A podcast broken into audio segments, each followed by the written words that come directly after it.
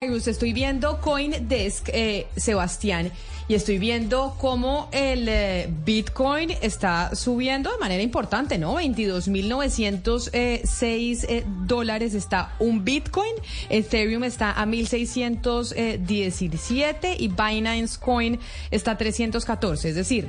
empezó eh, a, bajar el dólar y empiezan también a subir eh, las eh, criptomonedas. El dólar, finalmente, ¿qué? En Colombia es donde estamos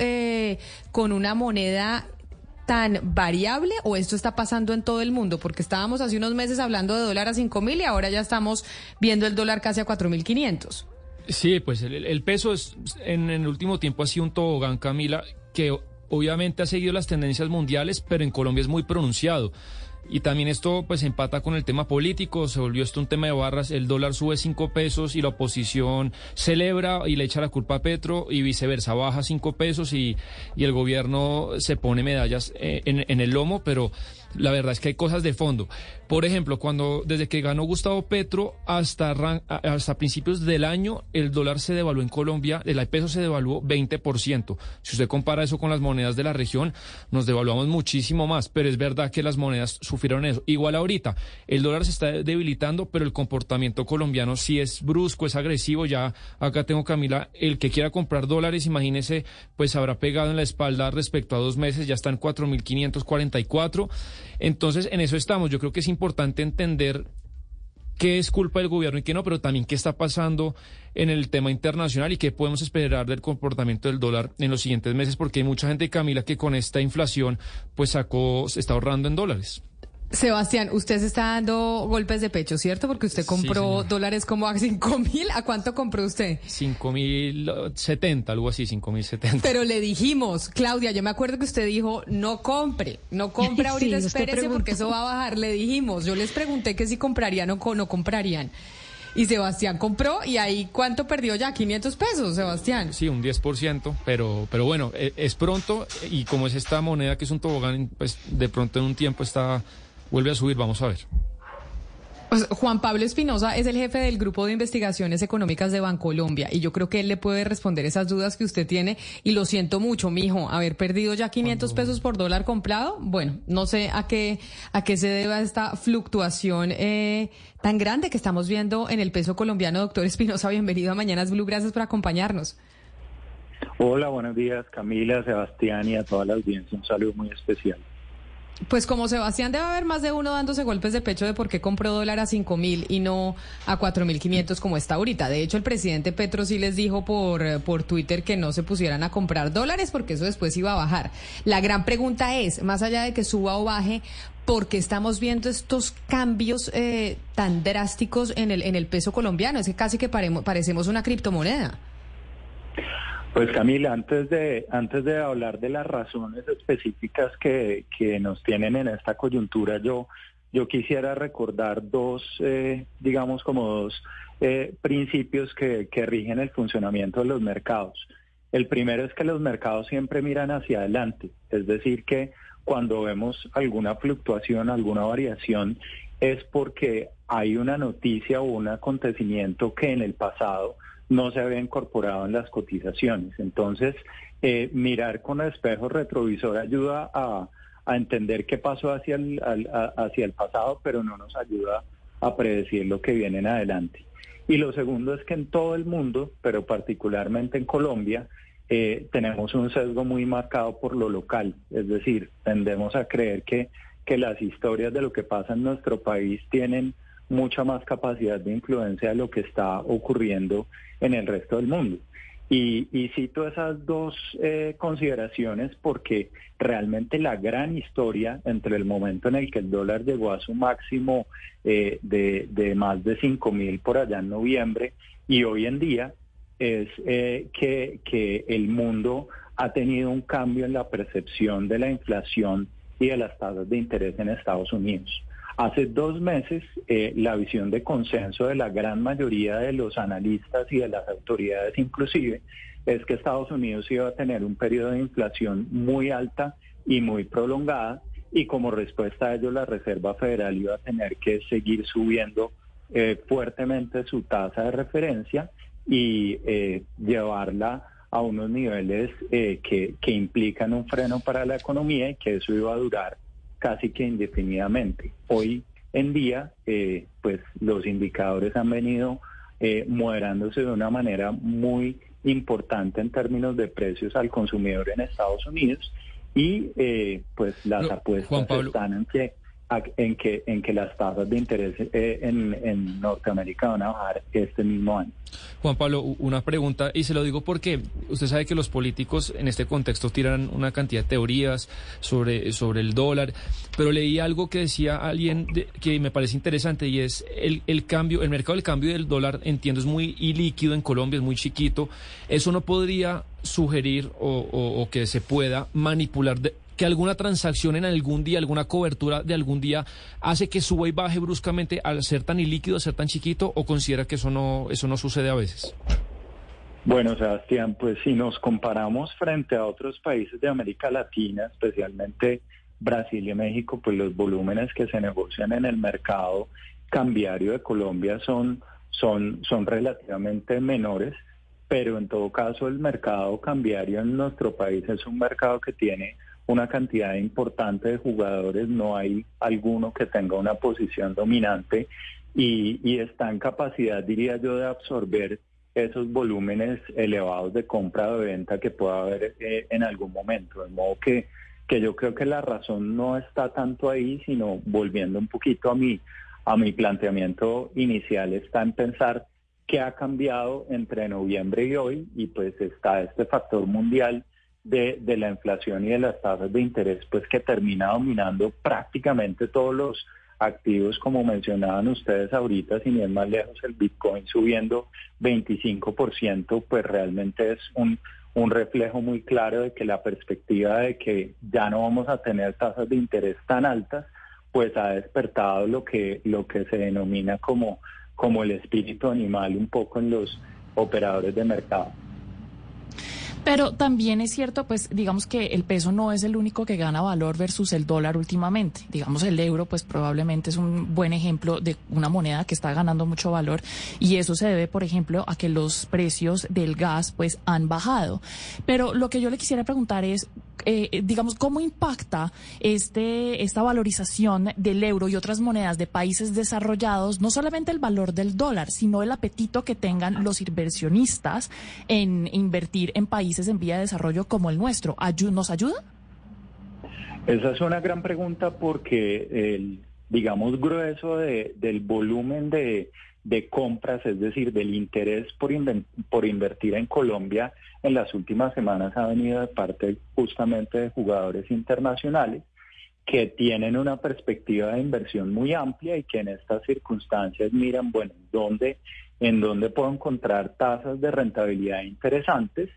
y la verdad es que con todo lo que vimos durante el año 2022, los activos colombianos pues están bastante baratos. Es decir, que si hay un factor, eh, digamos, influido por lo que está pasando en el resto del mundo, que lleve a la gente nuevamente a buscar esas eh, gangas, por decirlo de alguna manera, a nivel global, pues se encontrarán con un país como Colombia en donde, en donde indudablemente no solamente el peso, sino también la renta fija y las acciones pues tuvieron una desvalorización muy grande el año pasado. Ahora hay una, una cosa interesante de lo que de lo que usted menciona y es ese paralelo entre Europa y Colombia. No porque pues las razones a las que estamos expuestos sean las mismas,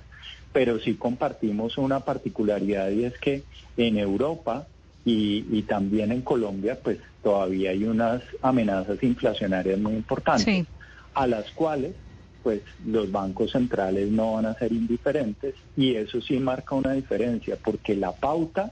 que están anticipando los analistas es que Estados Unidos puede bajar sus tasas de interés, pero por el contrario Europa y Colombia las van a tener que seguir subiendo. Y eso eh, pues, abre, abre una diferencia de tasas que, que también resulta atractiva.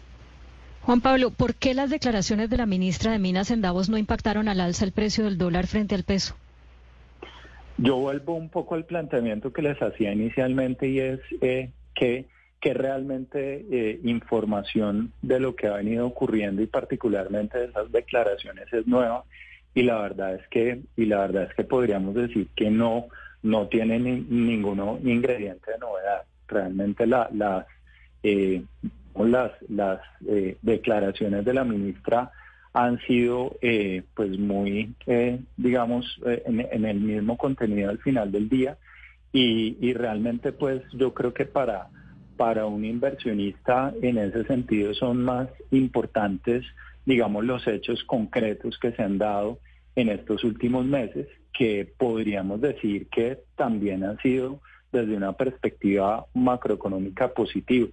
¿A qué me estoy refiriendo? Me refiero en particular a los buenos resultados fiscales del año pasado, el recaudo tributario que creció muy por encima de lo que las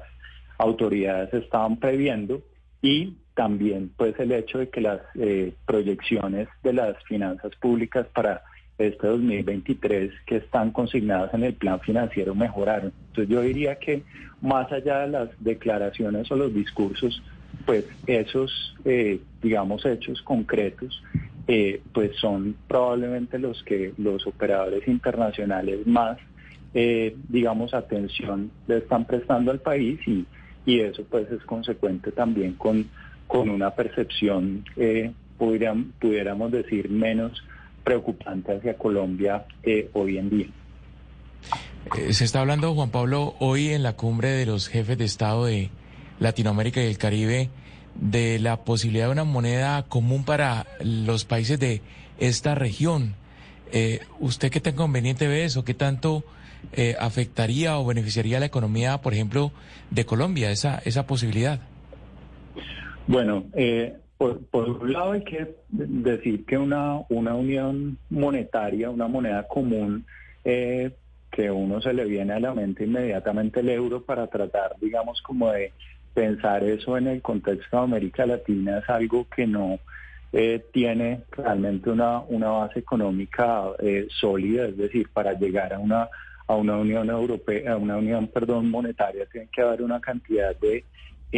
digamos, de convergencia y de alineación entre los, entre los distintos países que forman parte de esa unión eh, y definitivamente pues en América Latina estamos eh, lejos de eso. Para, para hacer una analogía es como ponerle eh, la misma dieta a una persona que tiene alto sobrepeso a una persona que tiene un peso muy por debajo de lo que debería tener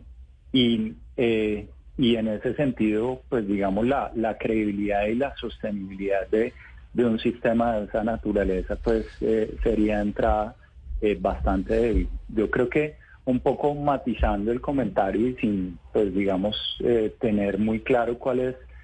digamos, como, como esa línea de acción que pretenden los gobiernos de Brasil y Argentina adelantar al respecto, pues el ministro de Hacienda, José Antonio Campos, dijo que él ve con buenos ojos tratar de pensar en cómo integrar sistemas de pago, es decir, cómo, cómo facilitar las transacciones comerciales y las transacciones cambiarias en nuestros países eh, y que eso pues en algún punto llegue a, requerir el uso de una, digamos, como de un medio de pago en común entre los países, pero, pero ese tipo de, digamos, de aproximación pues es muy distinta a, a esa ambición no muy fundamentada de tener una moneda común. Y en materia de inflación, que es ahorita lo que más le preocupa al trabajador, quería preguntarle por las previsiones de ustedes en, Bancolombia, porque no sé si leyó, pues nos llegan muy malas noticias hoy. Al parecer la inflación terminaría mucho más cerca del 9 que del 7 el, año, el, próximo año. Entonces, un poco ese juego de, de, tasas y de aprovechar lo que decía Mariana, de que este año es el de los emergentes. ¿Ustedes han revisado el tema de crecimiento e inflación según los últimos datos que han venido llegando que no son buenos? Sí, eso es clave porque un poco Colombia va en contracorriente a la tendencia global y sobre todo a lo que decía al principio de que en Estados Unidos parece que el, el periodo de alta inflación está llegando a su fin y nosotros por el contrario pues tenemos unas amenazas que, que han sido muy fuertes en los últimos meses y que van a estar ahí todavía eh, en el radar eh, en el corto plazo. ¿Por qué? Porque eh, primero que todo, el país está asimilando el hecho de que la foto de inflación del cierre del año pasado fue bastante alta y en función de eso se, se ajustan muchos precios en la economía, sin ir más lejos los, los arriendos este año pues se ajustan al 13.12%, el salario mínimo también que tuvo un incremento del 16, entonces digamos que el punto de partida no ayuda, pero hay otros elementos entre los cuales destaco el, el cierre de la vía panamericana. Nosotros hicimos un análisis en el que encontramos que que hay varios productos importantes en la canasta familiar que van a terminar afectados por esa coyuntura porque el departamento de Nariño es una despensa importante en papa, en, cebolla, eh, en varios productos eh, pues que tienen un peso alto dentro del IPC y además de eso también el año arrancó con una perspectiva de, de un fenómeno del niño que puede llegar a materializarse más adelante. Y como lo hemos vivido en años anteriores, 2015-2016, eh, la sequía en Colombia tiene un efecto eh, alcista sobre los precios bastante importante, de modo que de todos los tal vez elementos del, del entorno económico hoy en día, eh, concuerdo en que la amenaza inflacionaria es, es el más preocupante de todos. Pero entonces agradeciéndole su tiempo, señor Espinosa, y haciéndole una última pregunta para los que, como Sebastián, pues están dándose golpes de pecho por haber comprado dólar a cinco mil. Recomendación de un experto desde Bancolombia. ¿Ustedes creen que hay que seguir comprando dólares o hay que esperarse a que baje un poco más? Yo sé que pedir eh, que alguien le diga a uno que el dólar, que le diga, alguien le diga a uno si el dólar sube o baja, es como pedir que le vaticine qué va a pasar con su vida, con su vida y cuándo se va a morir. Pero ¿cuál sería como la recomendación que ustedes darían? Bueno, eh, Camila, yo, yo, digamos, leyendo todos los mensajes que nos vienen del entorno y entendiendo que, que hay un proceso, digamos, de, de reacomodo un poco de los apetitos de riesgo y de las posiciones en los mercados, eh, pues creo que, creo que esta tendencia de corrección en la tasa de cambio que estamos viendo ahorita puede, puede continuar eh, en el corto plazo. Habiendo dicho eso, yo creo que al momento, a la hora de, tomar ese tipo de decisiones, cada una de las personas que nos tiene que, que nos está oyendo acá, eh, pues yo creo que hay que tener una mirada más amplia y no tratar de apostarle a, un, a, un, a una tendencia o un movimiento en particular. Es decir, creo que creo que la, la, la respuesta adecuada es cuando cuando entro cuando salgo del dólar no, no, no es la manera de abordarlo, sino cómo eh, pues puedo construir una, unos ahorros que, que tengan sentido y que, y que puedan ir creciendo independientemente de lo que pase en el contexto. Entonces, ese, esa consideración para muchos implica pues eh, tener algún nivel de inversión en dólares, eh, pero, pero definitivamente no poner todos los los huevos en la misma canasta porque eh, el dólar, como usted lo dice, es impredecible hasta algún punto y porque pues digamos que, que, no hay nada mejor que, que tener diversificación para que las inversiones tengan un resultado estable en el tiempo. Pues señor Juan Pablo Espirosa, jefe del Grupo de Investigaciones Económicas de Bancolombia, mil gracias por atendernos. Buena tarde para usted. Buen almuerzo ya. Muchas gracias. Lo mismo para todos.